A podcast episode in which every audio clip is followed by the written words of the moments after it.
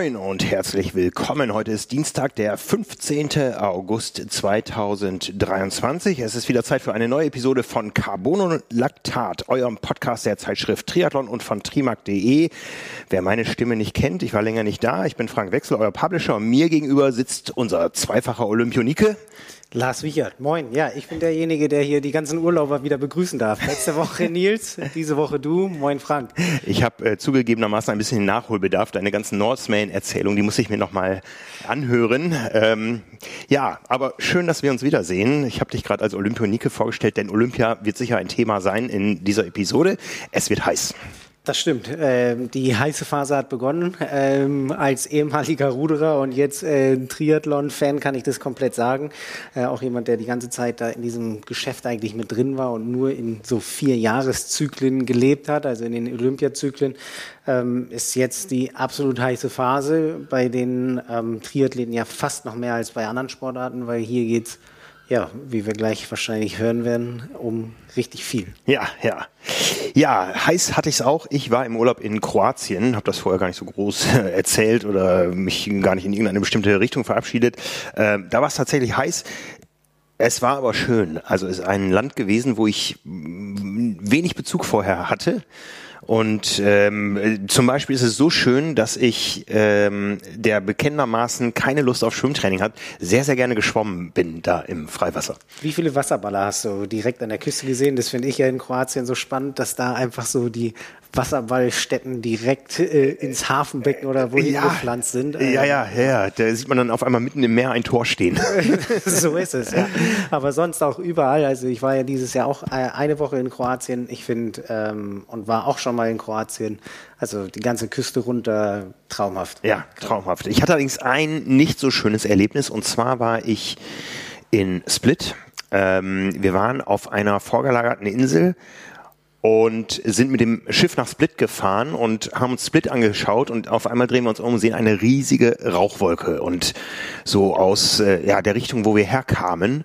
Und ich habe nur gedacht, ei, was ist da denn? Ähm, wir sind mit dem Schiff am Flughafen von Split vorbeigefahren. Mein erster Impuls war, boah, da ist ein Flugzeug abgestürzt oder so. Aber das hörte nicht auf zu rauchen und zu brennen und irgendwann war der ganze Himmel verraucht. Und als wir dann mit dem Schiff zurückgefahren sind, haben wir gemerkt, dass je näher wir kommen, das kommt ja genau daher, wo unser Camper steht. Und es gab tatsächlich einen Waldbrand, äh, ziemlich übel, mit zwei Löschflugzeugen auch und so. Und es ist nicht passiert. Äh, nichts passiert zum Glück, außer äh, Fläche, die verbrannt ist und, und äh, Wälder, was schlimm genug ist. Ähm, und das Ganze ist jetzt natürlich von der Aktualität nochmal eingeholt worden. Wir haben es alle gesehen, wie wir alle Triathlon-affin sind. Hawaii ist ein Riesenthema bei uns. Es hat auf Hawaii gebrannt und zwar richtig, richtig böse.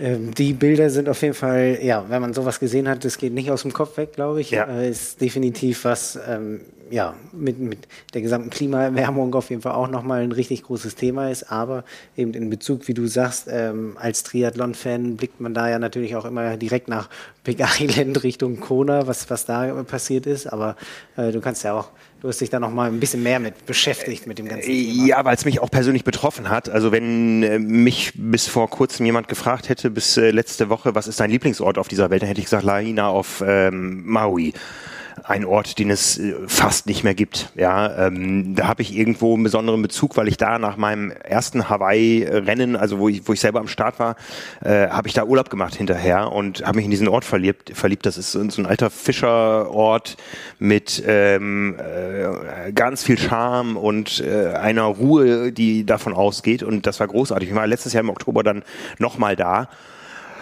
Und das war schon ziemlich schrecklich, jetzt die Bilder zu sehen. Ähm, Bilder, die aussehen wie im Krieg. Ja, es steht nichts mehr. Es ging so schnell und äh, insgesamt, ja, haben wir inzwischen, glaube ich, über 100 Tote zu betrauern. Ähm, auf Maui, auf Big Island hat es auch gebrannt und wir haben auch zwei, drei Zuschriften bekommen, warum berichtet ihr nicht darüber?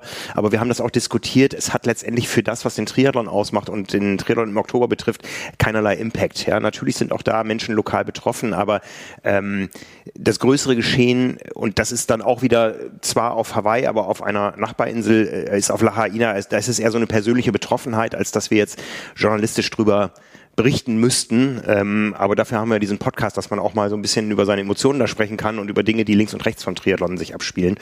Und ich glaube, so geht es ganz vielen Triathleten, äh, weil wenn man nach dem Ironman Hawaii nochmal Urlaub gemacht hat, dann ist die Wahrscheinlichkeit groß gewesen, dass man auf Maui war und dann ist die Wahrscheinlichkeit auch groß gewesen, dass man mal in Lahaina war, ein Ort, den es nicht mehr gibt äh, in der Form, wie man ihn kennt. Ja, der äh, komplett abgebrannt. Also es ist wirklich nichts stehen geblieben. Mhm. Ähm, eigentlich nur noch irgendwie sch schwarze Asche überall zu sehen. Vielleicht noch irgendwelche kleinen Gerüste oder Schemen vom, von Häusern. Äh, auf jeden Fall ja, äh, richtig tragisch und auch äh, irgendwie für, für die gesamte Bevölkerung ja auch fraglich, wie, wie es da dann weitergeht, weil jetzt einfach mal direkt wieder aufbauen wird wahrscheinlich schwer werden. Ähm, und die ganzen Brände wurden ja dann auch nochmal richtig entfacht, weil es einfach so windig war. Mhm. Äh, und durch den Wind war es ja fast wie, wie so ein Kamineffekt, dass da nochmal richtig ähm, das Feuer hochgegangen ist und eben deshalb auch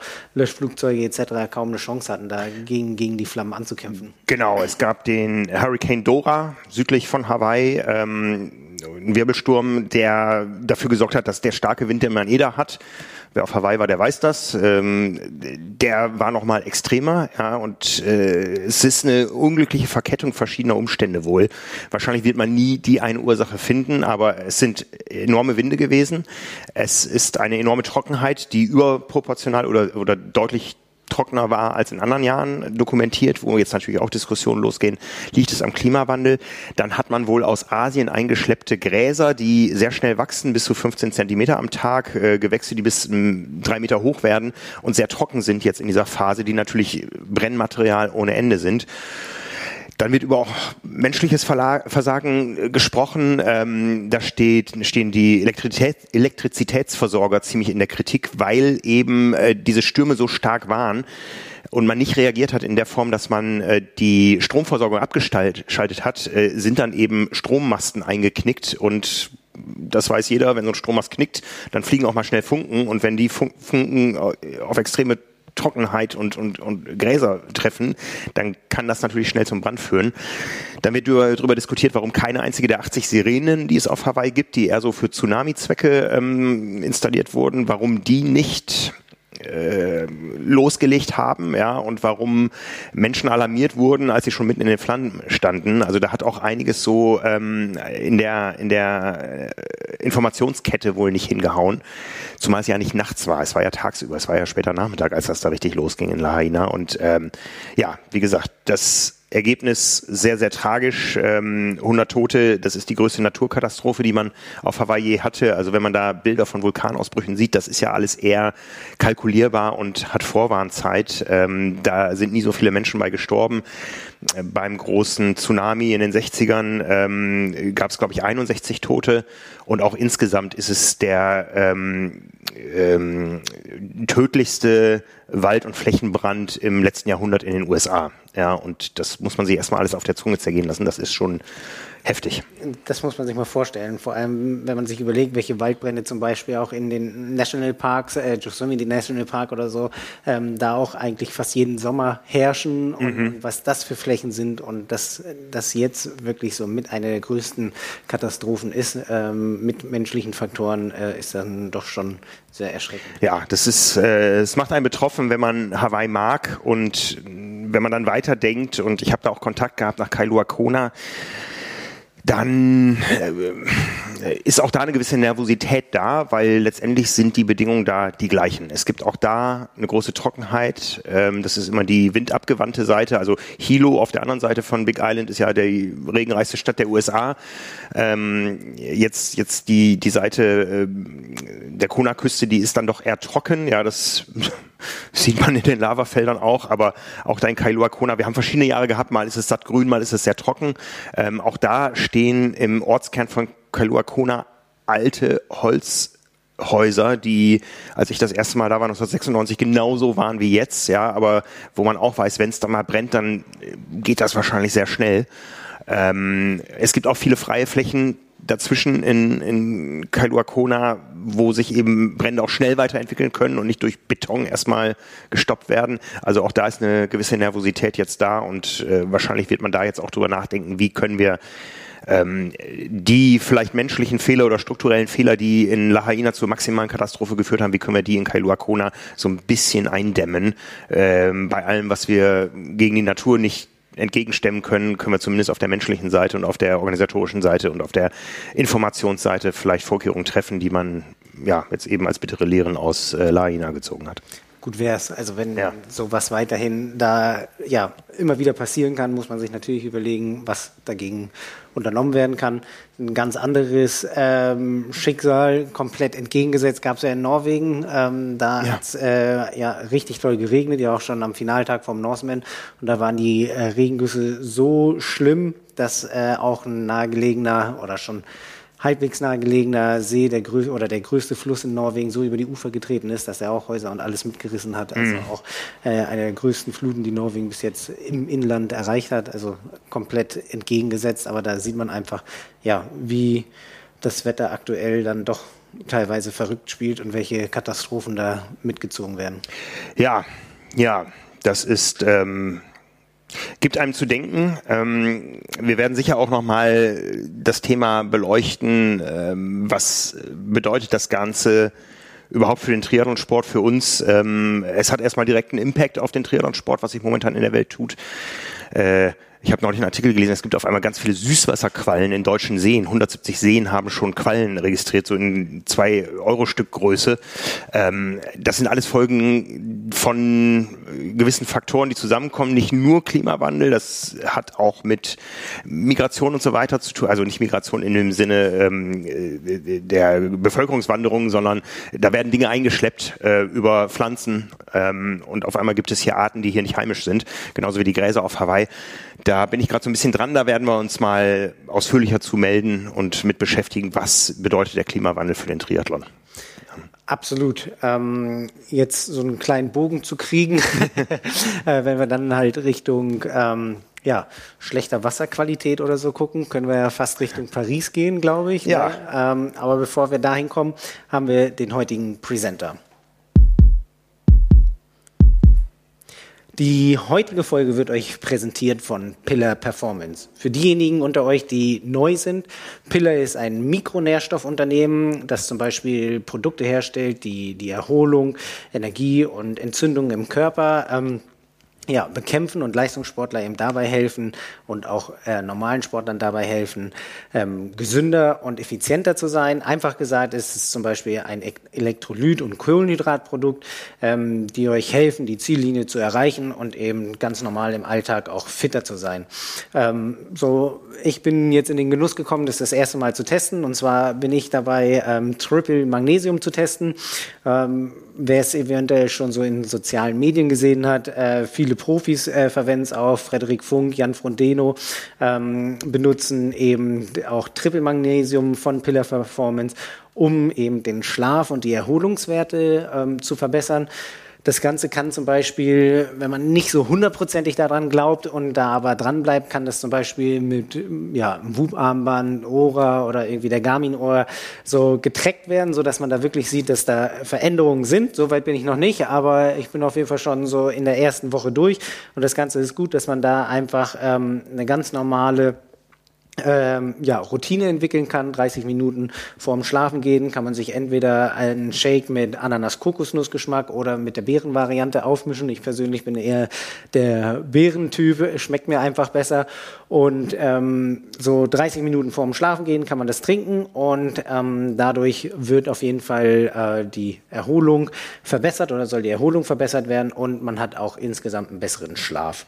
Genau. Wenn ihr auch einfach mal Pille ausprobieren möchtet, geht einfach auf pillarperformance.eu und nutzt den Code TRIMAC, großes T und großes M. Und äh, auf eure Erstbestellung erhaltet ihr dann 15% Rabatt. Und das Ganze findet ihr auch nochmal bei uns unten in den Show Notes. Ja, sehr spannend. Ich glaube, Jan Frodeno ist da auch irgendwo mit genau. dabei bei Pillar. Ja? Genau, Jan Frodeno nimmt es auf jeden Fall auch, äh, macht auf jeden Fall auch dafür Werbung. Ähm, ja, wie, wie mit dem Sieg jetzt bei den US Open, kann man schon sagen, äh, die Erholung war vorhinein auf jeden Fall da. Ähm, ja, auf jeden Fall mal ähm, testen. Es schmeckt auf jeden Fall gut, also ist nicht irgendwie zu künstlich oder so. Je nachdem, wie viel Wasser man mit reinmacht, ist es dann halt entweder ein bisschen dünner vom Geschmack her oder ein bisschen intensiver. Also auf eure erste Bestellung 15% Rabatt. Ja, der Sieg von Jan Frodeno, das ist so das Einzige, was ich äh, wirklich auch intensiv wahrgenommen habe aus der Triathlon-Welt im Urlaub äh, auf der Insel Krk. Ich weiß nicht, ob man sie ausspricht so. Ich, ich hätte sie genauso ausgesprochen, KRK und dann irgendwie so einen Haken oben drüber. Ne? Genau. Ja, ja, ja. Da habe ich nämlich äh, mir den Livestream angeschaut aus ähm, den USA von den US Open und äh, ja, ganz großes Kino. Ich freue mich auf Nizza.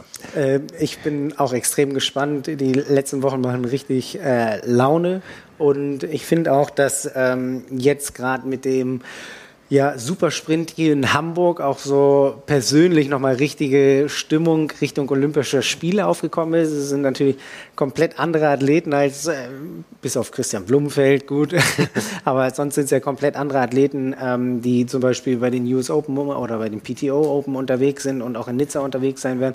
Von daher fand ich das auch hier in Hamburg beim Supersprint extrem spannend, die Athleten hier zu sehen, auch in der Mix Relay und jetzt mit dem, ähm, ja, Testevent in Paris kommt so richtig olympische Stimmung auf. Ja, du hast es gerade erwähnt, Paris ähm, hatte gewisse Probleme neulich schon. Es sollte nämlich nicht nur ein olympisches Triathlon-Testevent stattfinden, sondern auch ein Weltcuprennen der Freiwasserschwimmer über 10 Kilometer in der Seine. Die Freiwasserschwimmer und die Triathleten teilen sich quasi das Stadion, Entschuldigung, das Wettkampfareal an der Pont Alexandre Trois. Oui. ähm, ich verspreche euch, nächste Woche werde ich es besser aussprechen können. Ich werde es nämlich ein paar Mal hören. Ich fliege morgen nach Paris, um mir das Ganze anzuschauen. Aber wie gesagt, ob wir da ein Triathlon erleben werden, ich sage mal, die Chance ist hoch. Du hast es erwähnt, ähm, das Freiwasserschwimmen ist ausgefallen weil die Wasserqualität nicht gestimmt hat. Das haben wir auch hierzulande. Jetzt gerade in Nürnberg beim äh, Ligarennen gab es Probleme. Da wurde ein Duathlon ausgetragen. Das hat aber andere Gründe. Paris hat ja erstmal die Seine. Das ist ein fließendes Gewässer. Und ähm, fließendes Gewässer bedeutet, da fließt auch immer frisches Wasser wieder rein. Also man hat da nicht die Problematen, die man hier im, in Seen hat mit Kolibakterien äh, Bakterien und so weiter. Ähm, es war dann ein ganz anderes Problem. Es hat nämlich zu viel geregnet und mehr als die Kanalisation es fassen konnte und dann wird, ähm, wird äh, ja, Dreckwasser von den Straßen in den Fluss gespült und dann ist die Wasserqualität nicht mehr schwimmbar. Das ist übrigens auch der Grund, warum wir jedes Jahr neidisch auf den Main schauen in Frankfurt und rausfahren zum Langener Waldsee, der wunderbar ist und ein tolles Schwimmareal. So, einmal räuspern. Ähm, und der natürlich ähm, ja, aber außerhalb liegt und das Ganze logistisch ein bisschen aufwendiger macht. Äh, in Paris will man in der Seine schwimmen, auch als Zeichen. Schwimmen ist da nämlich seit genau 100 Jahren verboten wegen der Wasserqualität. Und äh, man will jetzt ein Zeichen setzen, die Qualität ist da. Äh, man hat da Vorkehrungen getroffen, zum Beispiel durch eine Zisterne unterirdisch, die irgendwie einen Durchmesser von 50 Metern und eine Tiefe von 30 Metern hat und Frischwasser enthält, wo man dann eben auch nachspülen kann. Aber das war jetzt eben beim Schwimmtest nicht möglich. Da es jetzt länger nicht mehr intensiv geregnet hat, gehe ich schon davon aus, dass ich am Donnerstag und Freitag zwei spannende Triathlon-Rennen sehen werde.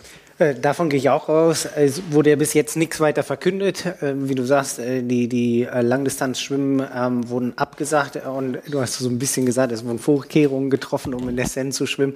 Wenn man sich überlegt, es wurden 1,4 Milliarden Euro dafür äh, ja, in die Hand genommen, damit sowas überhaupt wieder möglich ist. Ja. Wahrscheinlich ohne die Olympischen Spiele wäre es lange nicht passiert. Ach, was hätten wir in Hamburg alles an Infrastrukturmaßnahmen?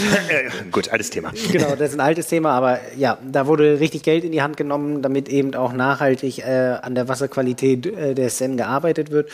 Und so wie es aussieht und die ganzen Stimmen sind, äh, wird es sehr wahrscheinlich ab Donnerstag möglich sein, da Triathlon-Wettkämpfe auszuführen. Ähm, das heißt, dass die ja, Welt, äh, World Triathlon da täglich äh, Proben nimmt, um ja, ja. eben da die Sicherheit für die Sportler ähm, ja, darzustellen. Und aktuell sieht es gut aus. Ich gehe davon aus, dass wir morgen um zwischen 10 und 11 Uhr die Bestätigung bekommen werden. Dann läuft nämlich die Pressekonferenz mit Beteiligten der Stadt, mit Beteiligten von World Triathlon, äh, mit Beteiligten der Olympia-Organisation und ich nehme an, dass man das äh, auch ordentlich zelebrieren wird. Wir haben neulich dieses Problem gehabt, aber äh, es ist behoben und unser Wasser ist sauber. Wir können hier Triathlon feiern. Und das über vier Tage insgesamt. Ja, es geht los am Donnerstag. Startzeit jeweils 8 Uhr. Das lässt sich einfach merken. es wird am Wochenende etwas komplizierter, weil wir da so eine Verkettung der Ereignisse haben und Überschneidung. Also erstmal geht es los am Donnerstag mit dem Rennen der Frauen. Am Freitag das Rennen der Männer. Am Samstag testen dann die Paratriathleten für die Paralympischen Spiele 2024. Ebenfalls Kurs, Gelände, alles, was da, da läuft. Und am Sonntag ist dann äh, die Mixstaffel am Start. Ähm, aus deutscher Sicht nicht mehr ganz so brisant, denn Deutschland ist ja bereits qualifiziert für Olympia mit zwei Männern, zwei Frauen mit der Mixstaffel äh, und damit eben, damit eben auch zwei Einzelplatzierungen äh, dank des Weltmeistertitels von Hamburg. Richtig, da haben sie den Grundstein gelegt, äh, können erstmal sich zufrieden zurücklegen. Äh, wie du sagst, es sind eben erstmal nur die Plätze nominiert.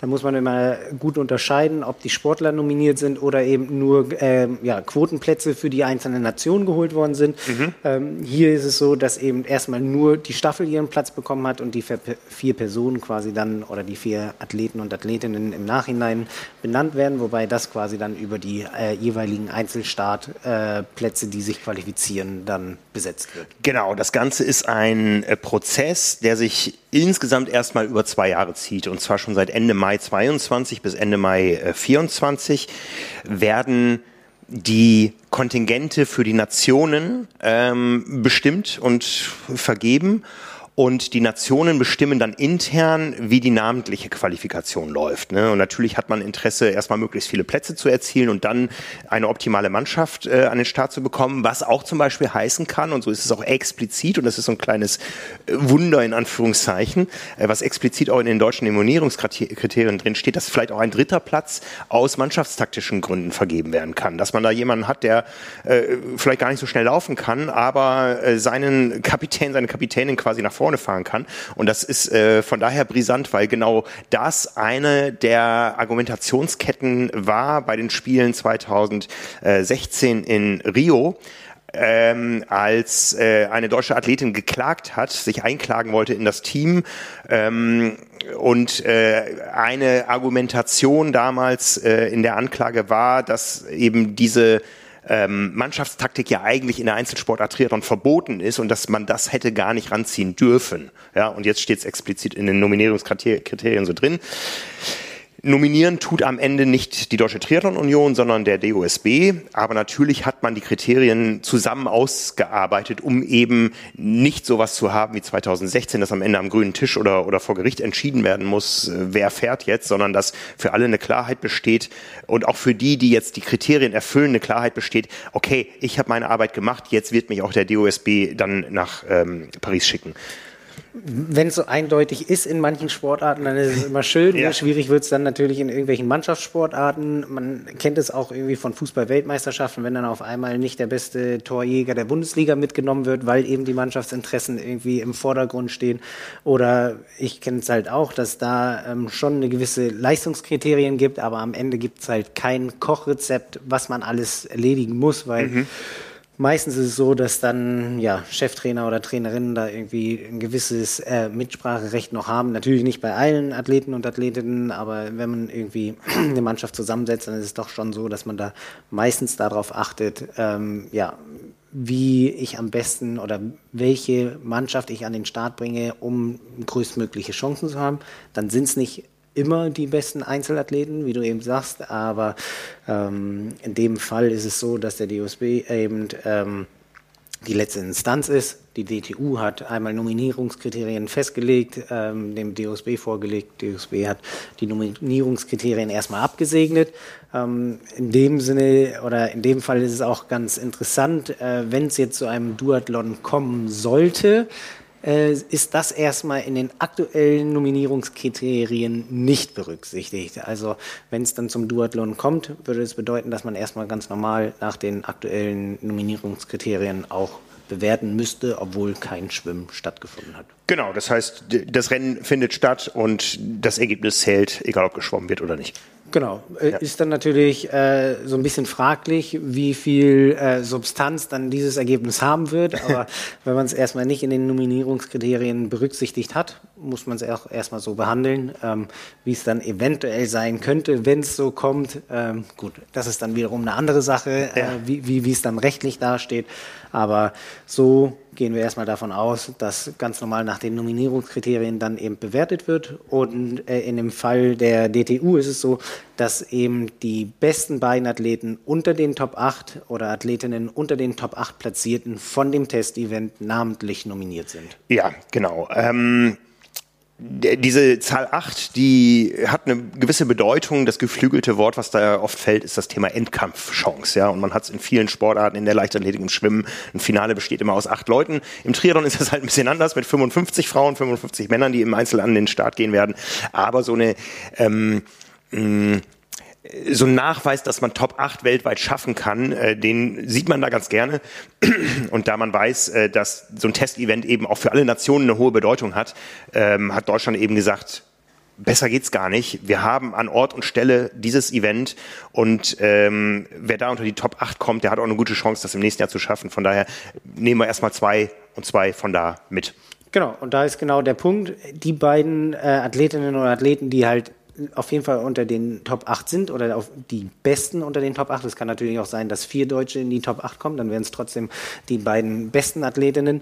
Ist es so, dass man eben namentlich nominiert ist. Das heißt, ähm, die oder der Athlet, Athletin hätten schon direkt ihre Nominierung für die Olympischen Spiele sicher. Das heißt, es wird kein Quotenplatz vergeben, sondern direkt die namentliche Nominierung und dann kann man nur hoffen, dass sich die Athletinnen oder Athleten nicht auf den Lorbeeren ausruht, dass man dann ja. die Qualifikation geschafft hat, sondern eher mit ein bisschen weniger Druck und dem guten Gefühl, dass man sich schon qualifiziert hat, äh, befreit ins nächste Jahr kommen kann. Genau, das ist, das ist so eine Philosophiefrage. Wie siehst du das? Ähm, frühe Quali und dann konsequente Arbeit auf die Gefahr hin, dass im nächsten Jahr irgendwer auf einmal hervorsticht, der dann keine Chance mehr hat? Oder lieber kurz vorher entscheiden, wer sind momentan unsere fittesten Leute und die schicken wir hin? So die, die üblichen, die klassischen Trials bei den Amerikanern zum Beispiel. Ganz, ganz schwere Entscheidung. Ähm, ich persönlich finde es auch immer gut, wenn eben, oder als Athlet fand ich es immer ganz angenehm, wenn ich äh, frühzeitig eine Entscheidung habe und einfach keinen eigenen internen Druck mehr habe, sondern mich komplett auf meine Aufgaben konzentrieren kann. Wenn ich weiterhin im World Cup immer wieder äh, Konkurrenz quasi bekomme, wo es um den Platz geht, dann ist es eventuell so, dass man sich an dem Kampf auch so ein bisschen äh, ja, aufreibt und dann eventuell gar nicht mehr so dieses große Ganze im Blick hat, sondern immer nur diesen internen Fight. Das finde mhm. ich so ein bisschen problematisch. Deshalb, wenn eine etwas frühere Entscheidung ist, ist es definitiv, glaube ich, auch ja, gut für die Athlet, äh, Athletinnen und für den Athleten, dass die sich da befreit drauf ähm, vorbereiten können. Kritisch muss man natürlich sagen, wenn es dann Athleten oder Athletinnen von der Mentalität her so sind, dass sie sich dann wirklich auf diesen Lorbeeren ausruhen und sagen, okay, ich habe hier alles geschafft ähm, und äh, die ähm, dahinter halt nicht mehr berücksichtigt werden, ist das halt äh, einfach nicht das, was funktioniert. Und bei so ein paar Trials, wie du sagst, ist es natürlich auch immer ein bisschen fraglich, weil viele sich dann nur auf diese Trials vorbereiten, mhm. da eventuell schon pieken und dann im Trainingszyklus es gar nicht mehr hinbekommen, Richtung des Zielwettkampfes oder Richtung des eigentlichen Zielwettkampfes dann komplett fit an der Startlinie zu sein. Ich habe da traurige Sachen miterleben müssen. Deutsche Meisterschaften im Schwimmen, ähm, die sind quasi degradiert zu reinen Quali-Wettkämpfen. Ja, es freut sich niemand mehr über einen Meistertitel. Ja, ähm, es geht nur darum, Norm erfüllt oder nicht erfüllt. Und das auch mit, äh, ja, also die Außenwirkung ist, ist super schlecht gewesen immer von deutschen Meisterschaften, wo jemand gewinnt, die Norm aber nicht erreicht und total traurig ist. Er wird deutscher Meister und es ist ihm nichts wert, weil es um andere Dinge ging. Ähm, und in diese Problematik, die du angesprochen hast, ähm, diese ähm, Entscheidung in mit wie viel Vorlauf muss dieses Quali-Event stattfinden vor dem großen Event, wohl wissend, dass es nie für alle gut funktionieren kann, ja, weil die Leute trainieren auf diese Quali hin und haben da ihren Peak, schwimmen deutsche Rekorde, sind nachher auf 200 Metern zwei Sekunden langsamer bei den Meisterschaften, bei Olympischen Spielen, schwimmen voll hinterher, kommen nicht ins Halbfinale und man fragt sich, was war da los, ja? Ja, die waren fit, aber zum falschen Zeitpunkt. Ne? Eben, deshalb ist es ja so ein Fingerspitzengefühl, wie man äh, da eventuell die richtige äh, Nominierungskriterien dann schafft, wenn es eben keine namentliche Nominierung ist, sondern dann hinten rausgenommen wird. Äh, ich glaube auch, dass es häufig sinnvoll ist, wie es ja auch hier ähm, beim Triathlon mit diesem äh, Olympia-Ranking von World Triathlon gibt, dass man eben mehrere Wettkämpfe mit einbezieht und das im, im Gesamten betrachtet, weil ich finde es auch immer relativ schwer, ähm, wenn alles nur auf einen Wettkampf hinausläuft. Also ich kenne es zum Beispiel von der Nachqualifikation für die Olympischen Spiele. Das ist quasi eine internationale Sache. Da war es so, dass es nur noch einen Wettkampf gibt und es ist egal, was man die gesamte Saison vorher gemacht hat, ob man da bei den World Cups auf dem Podium stand. Wenn du es bei diesem Wettkampf dann nicht schaffst, äh, die Leistung abzurufen, dann äh, passt der Fahrplan nicht mehr. Und deshalb finde ich so mit dem gesamten Olympia-Ranking, dass man einen gewissen Zeitraum hat, wie du sagst, von zwei Jahren bis zum Ende Mai war das äh, 2024, ähm, wo, wo dann geguckt wird, wer die nächsten Athletinnen und Athleten sind im Gesamtranking äh, der Deutschen, um dann demnach zu nominieren. Ja, das ist höchst komplex, dieses Qualifikationsverfahren. Ähm, also aus deutscher Sicht jetzt relativ einfach, wir gehen da gleich nochmal ein, aber insgesamt nochmal, wie setzen sich diese 55 Plätze zusammen? Da spielt nämlich das Mixed Team Relay auch eine gewisse Rolle. Dadurch, dass Deutschland jetzt Weltmeister ist und das gleiche gilt für die ähm, Briten, die im letzten Jahr gewonnen haben, Moment, jetzt muss ich es gerade richtig auf die Reihe kriegen. Also Großbritannien, genau. Großbritannien, Frankreich und Deutschland äh, waren die ersten drei Nationen, die sich qualifiziert haben fürs Mixed Team Relay und zwar Frankreich als Gastgeber, die sind automatisch gesetzt, die dürfen starten. Großbritannien ist Zweiter geworden im letzten Jahr bei der Weltmeisterschaft, hat damit quasi äh, den Rolldown-Slot bekommen und Deutschland hat jetzt gewonnen. Das heißt, wenn Deutschland dieses Jahr Dritter gewesen wäre, hinter Frankreich und Großbritannien, dann hätten sie auch den Slot bekommen. Die drei Nationen sind qualifiziert. Dann geht es darum, um Podiumsplatzierung bei den offiziellen Mixed Mixteam-Meisterschaften äh, und so weiter. Insgesamt qualifizieren sich elf Mixteams schon mal relativ früh für die Spiele, was bedeutet, elf Teams sind 22 Männer, 22 Frauen. Damit sind schon mal 22 dieser 55 Slots ähm, an die Nationen vergeben. Und alles weitere ergibt sich dann aus persönlichen Rankings innerhalb des olympischen Qualifikationsrankings und ähm, dann eben die namentliche Qualifikation. Da können wir gleich auf ein paar Länder eingehen. Das sieht äh, relativ oft relativ ähnlich aus. Also wie gesagt, für Deutschland geht es jetzt erstmal darum, zwei Plätze bei den Männern, zwei Plätze bei den Frauen. Die besten zwei Männer, die besten zwei Frauen unter den Top 8 qualifizieren sich. Es sind aber nur fünf am Start. Das heißt, das ist jetzt schon quasi der zweite Step, denn man musste sich auch als Deutscher erstmal für Paris qualifizieren. Und da fehlen uns zum Beispiel so ein paar Namen, weil der Stichtag war direkt nach den Weltmeisterschaften in Hamburg. Da wurde geguckt, wer sind die fünf bestplatzierten Deutschen im äh, Ranking der World Triathlon Series, World Triathlon Championship Series, nicht im Olympia-Ranking, was wieder noch ein anderes ist. Und die Top 5 dürfen in Paris starten, richtig? So habe ich das auch verstanden. Genau, das Komplizierte ist, glaube ich, wenn man als Außenstehender raufguckt, es gibt eigentlich drei World Rankings, die irgendwie verwendet werden. Einmal gibt es dieses World Triathlon Olympia Qualification Ranking, ja. dann gibt es das World Triathlon Ranking, was sowas ist wie die ja, Weltrangliste und dann gibt es eben äh, dieses World Triathlon Championship Series Ranking, was nur die Rennen der WTCS mit einberechnet. Und da hast du es genau gesagt. Ähm, wer nicht unter den Top 5 Deutschen äh, in der Weltrang äh, in dieser WTCS-Rangliste war, ähm, konnte halt nicht nominiert werden. Am 17. Juli. Am 17. Genau. Juli und damit ähm, fehlen zum Beispiel bei den Männern fehlt ein Name wie Lasse Nygard Priester und bei den Frauen ist es zum Beispiel Annika Koch, ähm, die eben bei der, auf der Startliste oder für, genau auf der Startliste für die Männer und für den Frauen fehlt. Ja und Annabel Knoll, die Annabel Knoll auch. ja gerne wieder nach ihrem Erlebnis in äh, Tokio 21 ohne Zuschauer gerne auch mal Olympia mit Zuschauern erlebt hätte. Richtig.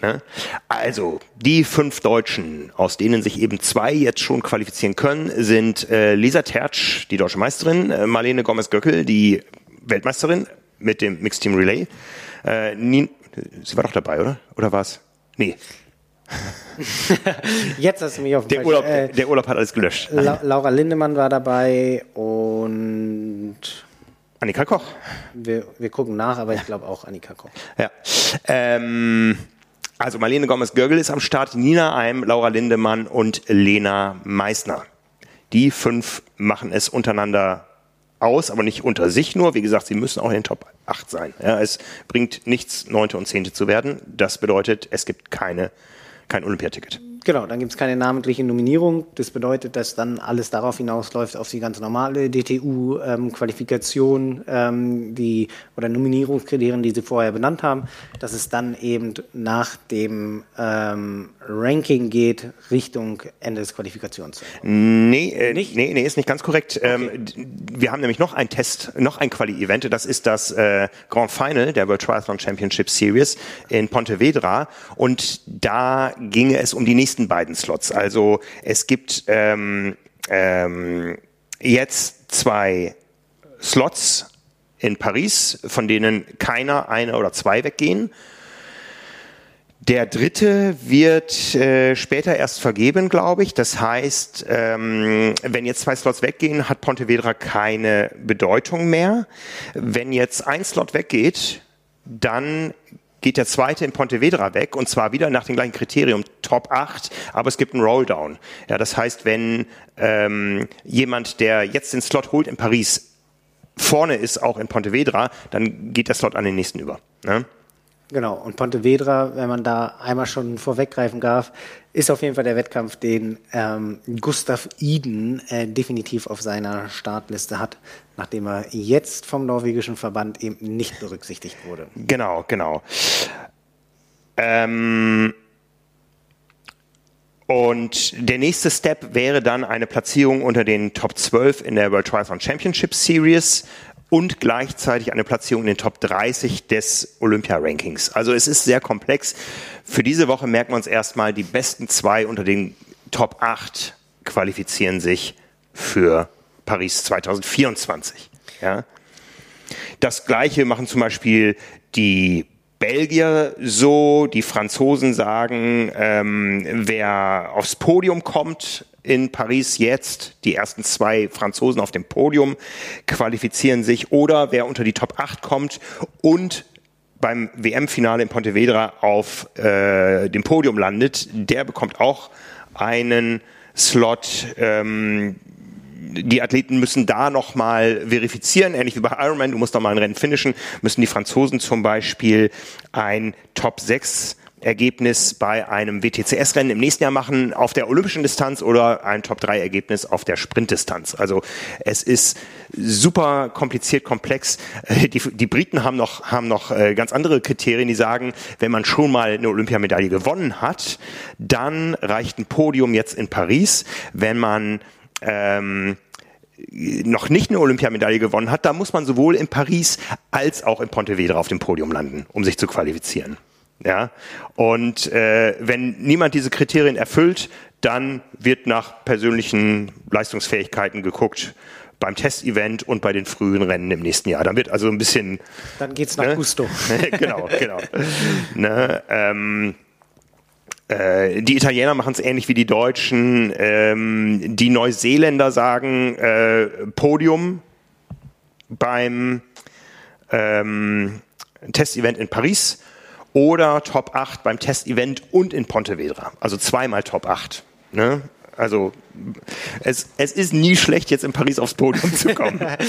das stimmt auf jeden Fall. Und es ist nicht schlecht, als äh, Athlet einer Nation auf jeden Fall zu wissen, was man erreichen muss, damit man sich qualifiziert. Aber ich denke, äh, jeder Athlet und Athletin weiß, was sie äh, absolvieren müssen, um sich für die Olympischen Spiele zu qualifizieren. Genau, genau. Die, die Spanier machen es auch, äh, Top 8 in Paris. Die Schweizer sind so ein bisschen lockerer, die sagen, Top 8 bei irgendeinem WTCS-Event, das reicht uns aus. Und äh, ähm, bei einer Europameisterschaft im Podium, äh, nee, die Schweizer sagen zweimal Top 8 beim, in der WTCS und ähm, alternativ einmal Top 8 WTCS und äh, ein Podium bei der Europameisterschaft. Also Ja, es ist, äh, ähm, das wird äh, viel Arbeit sein am äh, Donnerstagmittag und Freitagmittag das auszuwerten äh, bei den einzelnen Platzierungen. Letztendlich muss man sich ja nur die Top 8 angucken, aus welchen Ländern kommen die und muss dann in die Länderkriterien reingucken.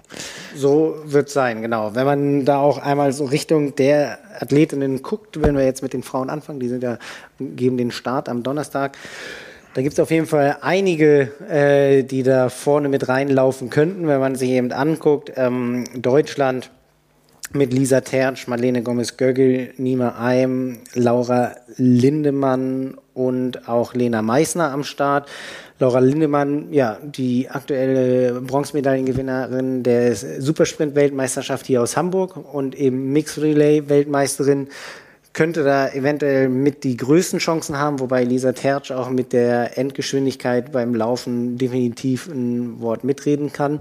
Ähm, international würde ich sagen, sind es zum Beispiel Bess Potter aus Großbritannien, Cassandre Progrand, Taylor Spivey sind auf jeden Fall so Namen, die auf jeden Fall da immer mitgewertet werden müssen, die da vorne mit reinlaufen können. Ähm, ein Name, der da auf jeden Fall äh, fehlt auf der Liste, ist äh, eine Taylor, äh, Georgia Taylor Brown. Ja. Ähm, eigentlich ganz gut in die Saison gestartet, dann für sie so ein paar Ergebnisse außerhalb äh, der, der, des Podiums sozusagen. Beim ähm, letzten World Cup, den sie noch mitmachen konnte, hat sie den ähm, siebten Platz geholt in ähm, ähm, Montreal, jetzt habe ich es.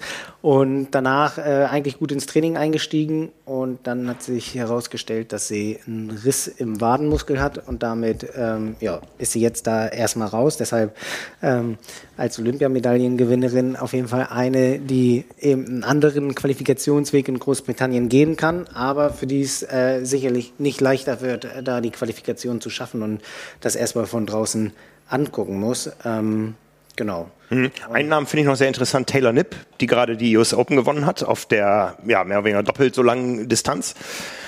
Ähm, ja, wird spannend. Ne? Bei Taylor Nipp auf jeden Fall. Ähm, da finde ich es interessant. Also Schwimmen und Radfahren müssen wir uns da, glaube ich, gar keine Sorgen machen, dass sie da irgendwie vorne mitgeht. Ähm, Endschnelligkeit beim Laufen, muss ich sagen, sie, sie für mein Gefühl müsste sie beim ähm, Radfahren mit einem gewissen Vorsprung ähm, runterkommen, damit sie gegen welche wie Cassandre Boucron, ähm, Beth Potter, genau, ähm, Tertsch und Lindemann gehören ja auf jeden Fall auch mit dazu, äh, da im, im Laufen bestehen kann. Äh, sehr interessant wird es auch, wie die Olympiasiegerin ähm, zurückkommt. Und zwar ist es mit Flora Duffy so, dass sie dieses Jahr sich noch gar nicht gezeigt hat, noch gar keinen Wettkampf hatte, dadurch, dass sie, glaube ich, einen Riss in der Kniesehne hatte, wenn ich das richtig mitbekommen habe. Hört sich schmerzhaft an. Hört ja. sich schmerzhaft an, äh, auch ein langer Prozess. Ähm, hat sie sich, glaube ich, nach der 73-Weltmeisterschaft in St. George zugezogen, wo sie noch ähm, mit am Start war. Und da darf man sehr gespannt sein, wie es halt ähm, ja, der erste Auftritt in dieser Saison ist, nach ja, so einer langen Verletzungspause immer nur Training ist dann auch ja, wahrscheinlich ein kleiner Schock für den Körper. Man hat es ja auch an ähm, Jan Frodeno gesehen, dass man eventuell auch einmal ein internationales Rennen nochmal braucht, um zu sehen, wie so der Stand ist, damit man im Nachhinein im zweiten Rennen oder im dritten Rennen dann äh, schon die Karten richtig spielen kann. Ja, ja. Bei den Männern, auch da fünf Deutsche am Start. Wie gesagt, auch da die gleichen Kriterien, wo dann auch zum Beispiel Lasse Priester fehlt. Ja, ähm, das deutsche Quintett wird angeführt von Jonas Schomburg, der schon Olympiaerfahrung hat und der ganz sicher ganz böse wäre, wenn das Schwimmen ausfallen würde in der Seine. Ja, ähm, außerdem dabei Tim Hellwig, Lasse Lürs, Johannes Vogel und Simon Henseleit. Johannes Vogel, das ist so ein ganz interessanter ähm, Weg nach Paris, sage ich mal, denn der war gar nicht im Kader für lange Zeit und hat seine ganzen internationalen Elite-Wettkämpfe privat bezahlt. Ich glaube, der war neulich im Podcast bei äh, Power and Pace, also da hat er mal so ein bisschen Einblicke geliefert. Und äh, wenn der das jetzt schaffen würde, quasi so als Außenseiter da rein, das wäre natürlich großartig. Von den anderen wissen wir, was sie können. Ähm, auch zwei Weltmeister mit am Start, zwei Mixteam-Weltmeister, die haben gezeigt, wie schnell sie sein können und die wissen natürlich alle, dass es jetzt um sehr, sehr viel geht und und da bin ich hochgespannt. Ja, auch da gucken wir mal auf die internationalen Namen. Auch da ist unser Hamburger Weltmeister am Start mit äh, Hayden Wild. Hayden Wild aus Neuseeland, äh, so wie er sich hier präsentiert hat, auch taktisch. Man muss natürlich bedenken, hier in Hamburg war es ein Supersprint. In ähm, Paris ist es jetzt äh, die ganz normale olympische Distanz. Mhm. Heißt 1,5 Kilometer Schwimmen, ähm, 40 Kilometer Radfahren und ein 10 Kilometer Lauf hinten rauf. Also das Ganze wird auf jeden Fall nochmal einen Ticken länger sein als äh, die gefühlten 10 Minuten hier am Rathausmarkt. ähm, Dennoch, äh, Hayden Wild äh, mit dem Weltmeistertitel hier und eben der kompletten Erfahrung auch von den Olympischen Spielen ähm, hat die auch das gesamte letzte Jahr gezeigt, dass er eigentlich nie außerhalb des Podiums ähm, finisht. Deshalb einer der Top-Favoriten ähm, auch in ähm, Frankreich oder in Paris.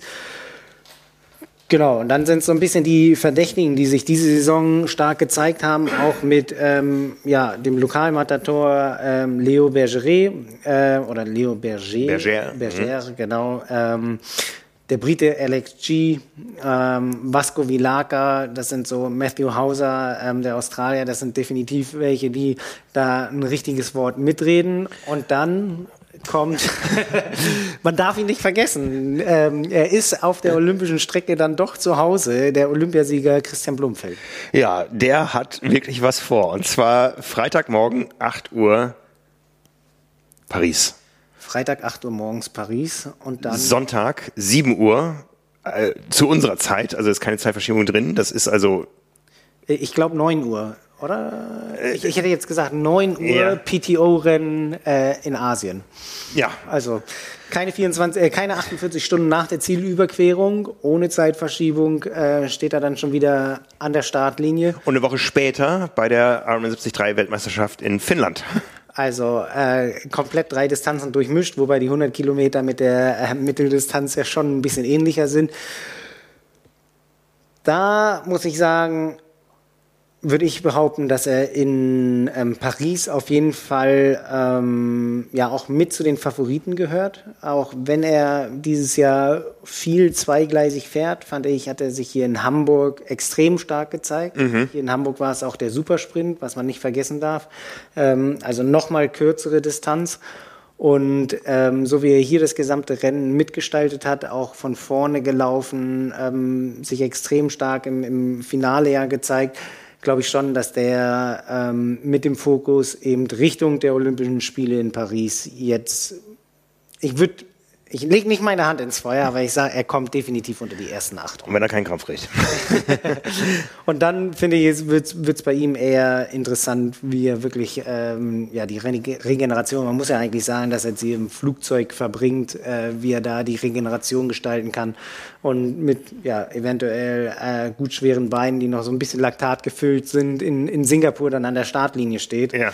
Ähm, ich nehme an, er fliegt nicht Holzklasse. Äh, ich glaube auch nicht. Vielleicht gibt es ja eine Fluggesellschaft mit Massage. Das ja. wäre ganz gut.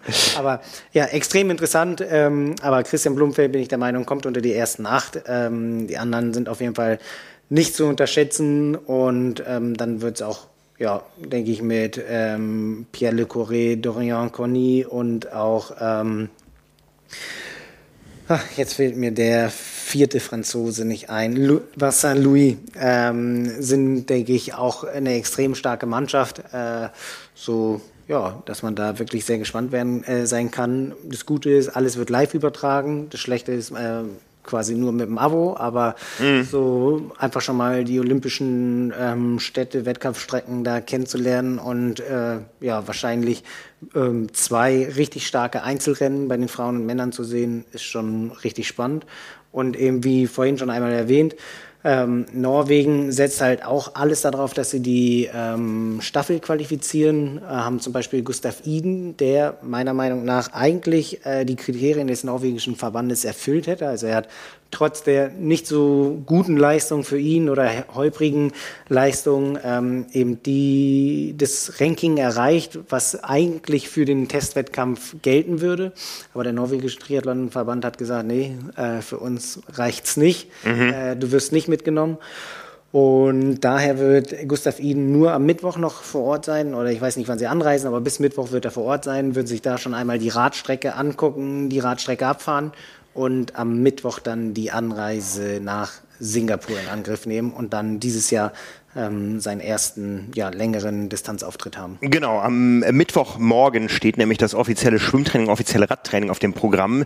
Äh, das ist auch die einzige Chance, dann bis zum Sommer nächsten Jahres die Strecke nochmal zu testen, weil das ist ja wirklich mitten, mitten drin. Also Start und Ziel, äh, die Pont Alexandre Trois.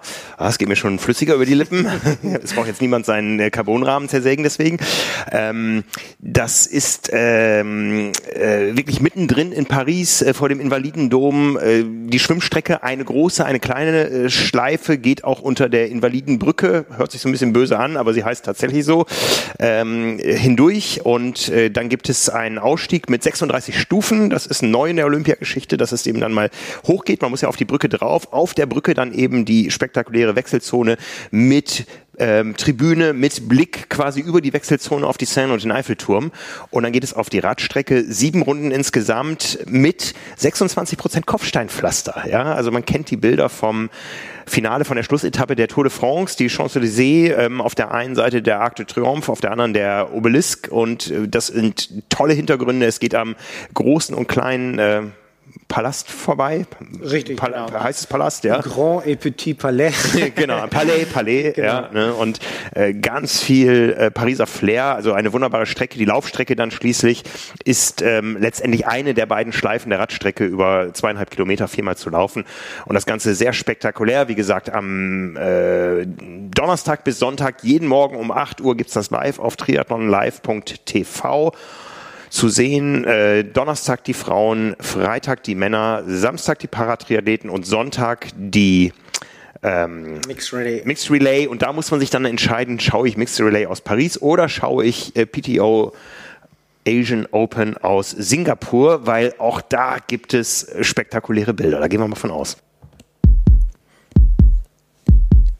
Wir machen noch mal einen Moment Werbung und haben ein besonderes Angebot für euch und zwar von Ikoi. Das ist der französische Hersteller von Triathlon und Radkleidung sowie Helmen und Sonnenbrillen, unter anderem getragen von Profis wie Anne Haug und Patrick Lange.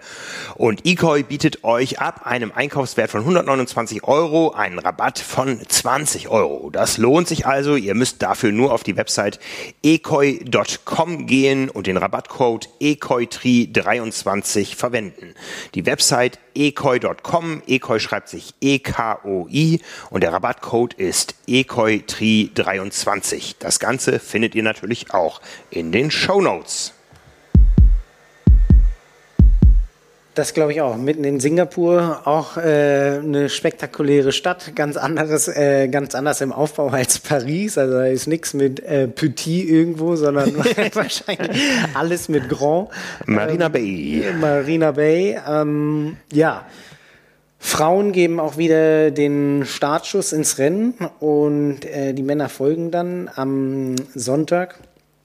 Central European Time jeweils um neun. Das heißt, man kann äh, Mixed Relay noch eine Stunde verfolgen und dann äh, könnte der Wechsel auf das PTO-Rennen sein.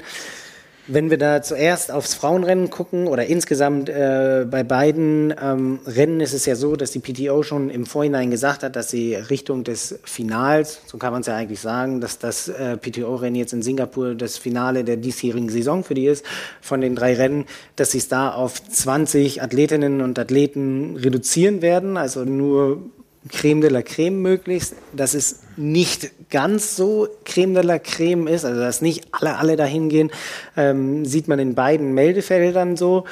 Wobei, wenn wir uns jetzt einmal ähm, das Frauenrennen angucken, sind Ashley Gentle, Anne Haug, Lucy Charles Barclay die äh, Platz 1, 3 und 4 des World Rankings auf jeden Fall vor Ort. Ähm, so kann man schon sagen, dass da auf jeden Fall ähm, schon Klasse am Start ist. Und wir uns da eben im Gegensatz zu den US Open, wo Anna Haug gefehlt hat, definitiv auf ein ja, Rematch freuen können zwischen Gentle und Haug, was wir uns ja auch schon ähm, äh, bei den European Open dieses Jahr gezeigt haben. Mhm. Und ja, ich Lucy Charles Barclay, vielleicht haben es einige schon gesehen heute, ähm, hat äh, erstmal so einen Post abgesetzt mit äh, ja, Röntgenbild ihres Fußes, wo man klar und deutlich sieht, dass der dritte Mittelfußknochen ähm, nicht mehr so aussieht, wie er aussehen sollte. Ähm, es kann insgesamt äh, ein bisschen Entwarnung gegeben werden. Und zwar hat sie sich den Bruch, sehr wahrscheinlich, sie hat noch nicht ihr ähm, YouTube-Video veröffentlicht, sondern das wird erst noch kommen äh, am heutigen Tage. Wahrscheinlich, wenn wir den Podcast hochladen, wie es so häufig wie, ist. Wie immer. ähm, aber sehr wahrscheinlich hat sie sich äh, den Mittelfußbruch zugezogen nach dem ähm, 73 Kraichgau. Nachdem hat sie ja kein Rennen mehr gemacht. Und äh, da darf man deshalb auch recht gespannt sein, wie es eben nach der Verletzung wieder weitergeht. Aber ähm, mit Gentle, ähm, Haug und ähm, Lucy Charles Barkley sind eben auf jeden Fall die Top 3 der European Open am Start. Ähm, genau, Taylor Nipp, die jetzt das letzte Rennen in, in Milwaukee bei den US Open gewonnen hat, wird nicht am Start sein, die ist in Paris. Ähm, so zur eigenen Einschätzung würde ich sagen, dass Lucy Charles gegenüber Gentle und Haug auf jeden Fall ja, zwei bis drei Minuten vom Radfahren mitbringen muss, damit sie eine realistische Chance hat, ähm, ja, den, den Vorsprung irgendwie mit ins Ziel zu bringen oder als Erste über die Ziellinie zu laufen. Anders wird es so sein, dass ähm, Anna Haug und Ashley Gentle zu schnell sind, als dass sie beim Laufen irgendwie mithalten kann. Ja. Ist, ist so meine Einschätzung. Ähm, ja. Klima wird eine Rolle spielen, es wird extrem heiß und schwül.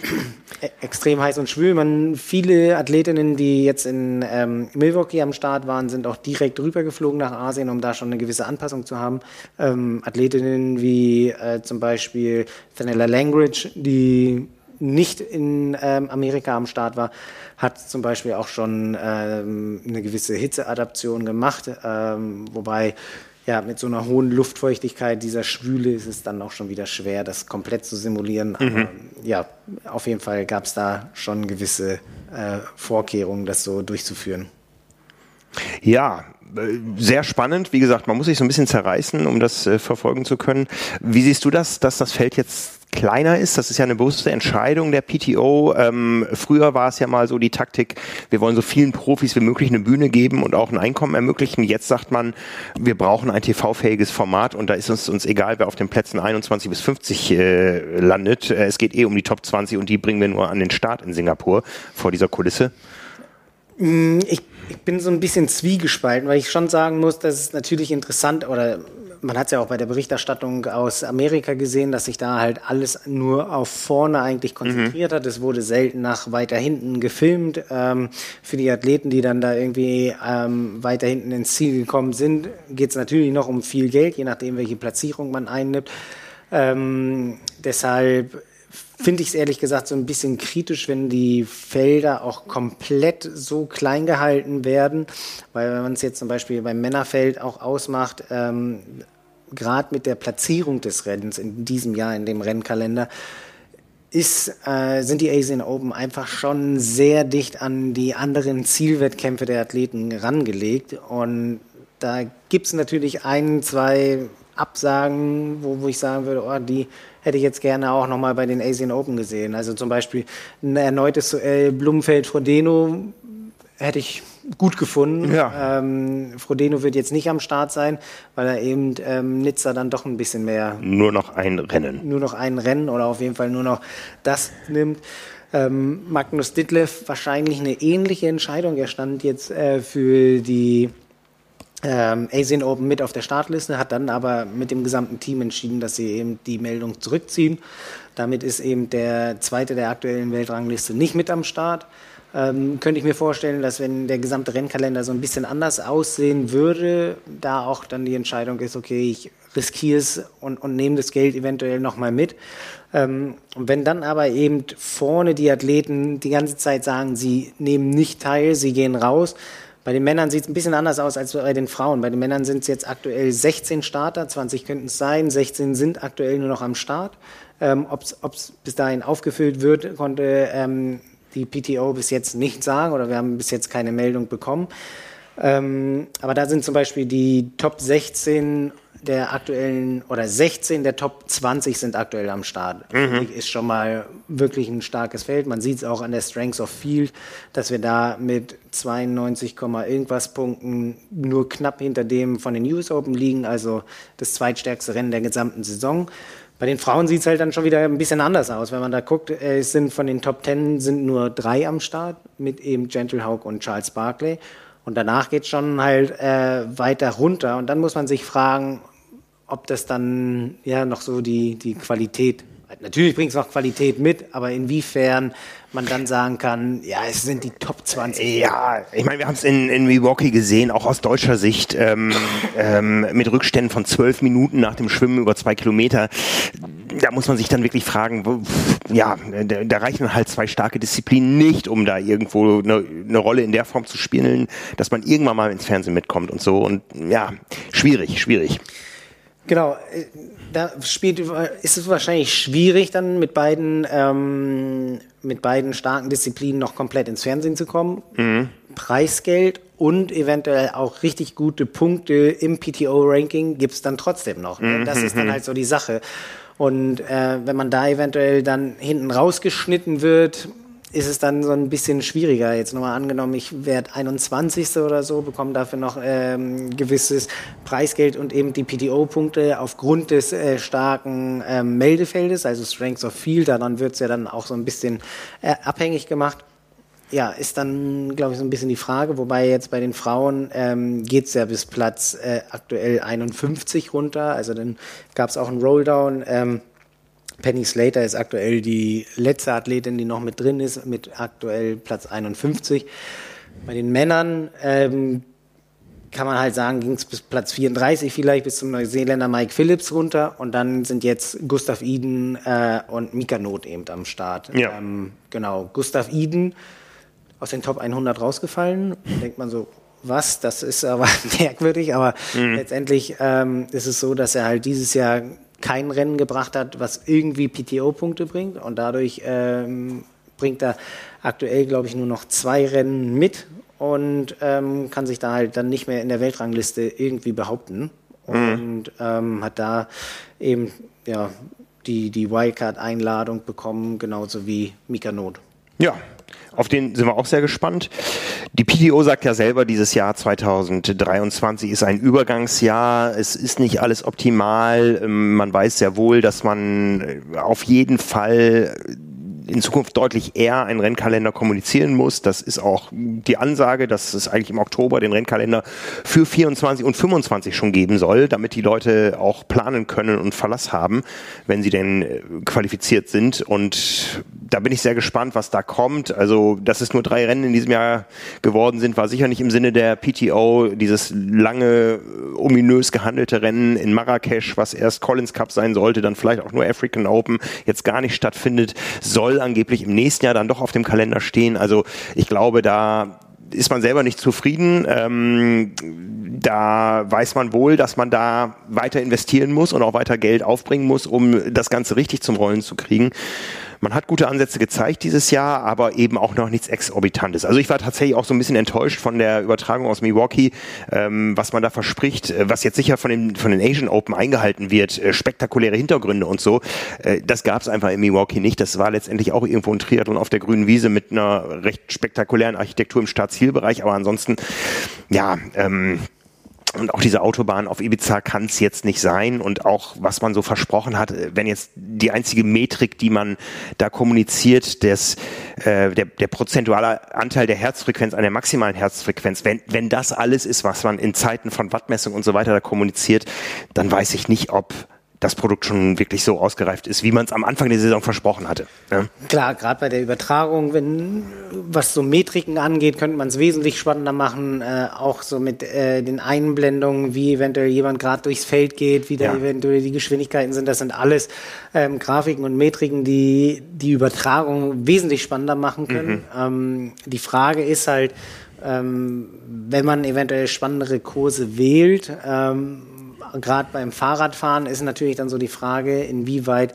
man das eventuell noch auf einer Runde oder auf sieben Runden oder so aufteilen kann. Ne? Also gerade wenn ich jetzt hier an Hamburg denke und sage, die, die packen hier die PTO, äh, so ein PTO-Rennen nach Hamburg, da muss man halt schon überlegen, ähm, wie gut zum Beispiel ja, sieben, acht Runden für den Radkurs dann äh, wirklich hier in die Innenstadt gepflanzt werden können, dass man auch sagen kann, okay, äh, das Ganze ist dann auch ähm, ja, mit dem Zeitfahrrad äh, gut zu fahren oder ja, ja. Also, mhm. ähm, wir sehen es ja eigentlich ganz gut bei den ähm, Kurzdistanzlern, dass der Kurs hier in der Stadt für die wirklich spektakulär ist, auch fahrtechnisch extrem anspruchsvoll mit den äh, 90-Grad-Kurven. Aber da haben wir hier bei den PTO-Rennen natürlich ganz andere Ansprüche. Aber ich gebe dir recht, ähm, da, da, muss man vielleicht so ein bisschen überlegen, was man will, in welche Richtung mhm. es geht. Und dann ähm, kann man da schon, glaube ich, ganz, ganz gut eventuell noch was entwickeln. Ja, also äh, wenn wir noch ein zweites geflügeltes Wort nach ähm, Endkampfchance äh, einbringen dürfen, dann ist es Mainstream. Das war das Versprechen der PTO. Wir machen Triathlon Mainstream, aber das Produkt, was da momentan steht, ähm, das begeistert noch nicht die Massen, das muss man ganz ehrlich sagen. Und da hoffen wir natürlich drauf, äh, dass jetzt die PTO Asian Open da ein Zeichen setzen mit äh, den spektakulären Hintergründen, mit tollen Rennen, weil spannend waren die Rennen alle, das muss man sagen. Also wir haben, wir haben tolle Rennen gesehen, diese dieses Jahr. Auf Ibiza waren wir selbst dabei und da darf es gerne so weitergehen, aber muss es eben auch entsprechend verkaufen. Und da ist noch eine Menge außerhalb des Renngeschehens an technischer Hilfe nötig, glaube ich. Ja. Richtig, genau, das glaube ich auch. Ähm, man, ich denke, man darf für nächstes Jahr wirklich gespannt sein, ob der Collins Cup wieder zurückkommt, mhm. ob die PTO äh, ja, ein viertes Rennen mit reinnimmt, wie, wie sie verteilt sind weil zum Beispiel jetzt der Zeitpunkt ist auch einfach so, dass einige Athleten doch eher, wie du schon erwähnt hast, Christian Blumenfeld schafft den Spagat, aber dann eben äh, noch den Schritt Richtung 73 WM schaffen. Will man da wirklich die Konkurrenz zu Ironman sein oder guckt hm. man, dass es eventuell so in den Rennkalender passt, äh, dass ja die Athleten die Chance haben, alles mitzunehmen. Ähm, das wird definitiv eine interessante Sache. Zum Beispiel ähm, Mika Not hat sich ja jetzt nach seiner Verletzung entschieden, nur die Asian Open in Angriff zu nehmen, obwohl er ja auch für die 73 WM qualifiziert ist und da letztes Jahr ja auch der stärkste Deutsche war. Mhm. Ähm, aber ja, wäre ich an seiner Stelle, würde ich, glaube ich, nach der äh, Verletzung genauso entscheiden, weil einfach mehr Geld drin steckt. Äh, mhm. und mit seinen Stärken, die er mitbringt, wenn er die so abruft, gerade mit seiner Schwimmstärke, denke ich, ist er der von den beiden Deutschen. Florian Angert ist ja auch am Start, ähm, denke ich aber, dass ähm, Mikanot derjenige sein wird, der da wahrscheinlich vorne ein Wort mitreden könnte. Ja, also, liebe Leute, nach der vielleicht Ferien- und Urlaubszeit gewöhnt euch ans frühe Aufstehen. Ihr könnt dabei sein am Samstag und Sonntagmorgen zuerst die Frauen, dann die Männer auf Eurosport 1 kostenlos im Free TV. Nee, ich glaube diesmal sogar Eurosport 2. Okay. Das heißt nicht im Free TV. Ähm, ah, genau, ich, ich glaube, so war es, dass sie es eben umgeändert hatten. Ähm, US Open zu einer schlechten Uhrzeit. 23 Uhr wurde schön auf Eurosport 1 übertragen und jetzt, äh, glaube ich, ist nur Eurosport Okay, 2. dann müssen wir es nach, nachbessern in unserem TV-Kalender. Der wächst und gedeiht nämlich. Das ist ein Service für unsere Member von Triathlon Plus. Da findet ihr alle Live-Übertragungen aus dem Triathlon-Geschehen. Äh, diese Woche ja noch sechs Stück, also vier aus Paris, zwei aus Singapur. Nächste Woche geht's dann weiter mit der Ironman 73 Weltmeisterschaft. Äh, es gibt weitere Events, die schon drin sind, auch unsere, die wir geplant haben am 30.8. Das könnt ihr euch schon mal im Kalender äh, eintragen. Auf jeden Fall kostenlos. Die erste Show äh, Nizza Daily. Wir werden nämlich sechs Shows zu Nizza machen. Wir legen hier los aus Hamburg, bevor wir dann direkt von der Côte d'Azur berichten und das Ganze natürlich auch dann wenige Wochen später vom Ironman Hawaii. Wie gesagt, das Ganze zu finden. Unsere Live-Übertragungen sind kostenlos. Den TV-Kalender, den gibt es nur zu sehen äh, für Triathlon Plus Member. Da gibt's dann auch noch die große äh, Analyse die äh, große Vorschau für die Asian Open, ähm, den Vorbericht, der ist wie bisher kostenlos, aber wenn wir da ein bisschen tiefer gehen in die Favoriten-Checks rein, äh, das Ganze gibt es dann eben für Triathlon Plus. Schaut euch das gerne mal an. Die ersten vier Wochen sind kostenlos. Triathlon, nein, tri-mac.de slash plus. Da findet ihr alle Informationen dazu und äh, ja, in dem Sinne sind wir durch für heute. Wir sind durch für heute. Spannendes Rennwochenende vor uns. Also genau. Ne? Wir sind vor Ort. Äh, in Singapur sind wir nicht, aber ich bin in Paris. Nächste Woche sind Kollegen in Lahti bei der Armen 73 Weltmeisterschaft. Es geht also aus der Sommerpause wieder los mit äh, spannenden Entscheidungen und da kommt einiges jetzt bis hin zum großen Finale dann der Frauen auf Hawaii. Also alles Gute nach euch da draußen. Ein schönes Saisonfinish, wenn ihr selber noch was vorhabt. Und wir sehen uns hören und hören uns nächste Woche an dieser Stelle wieder. Ciao, ciao. ciao. Danke, Lars.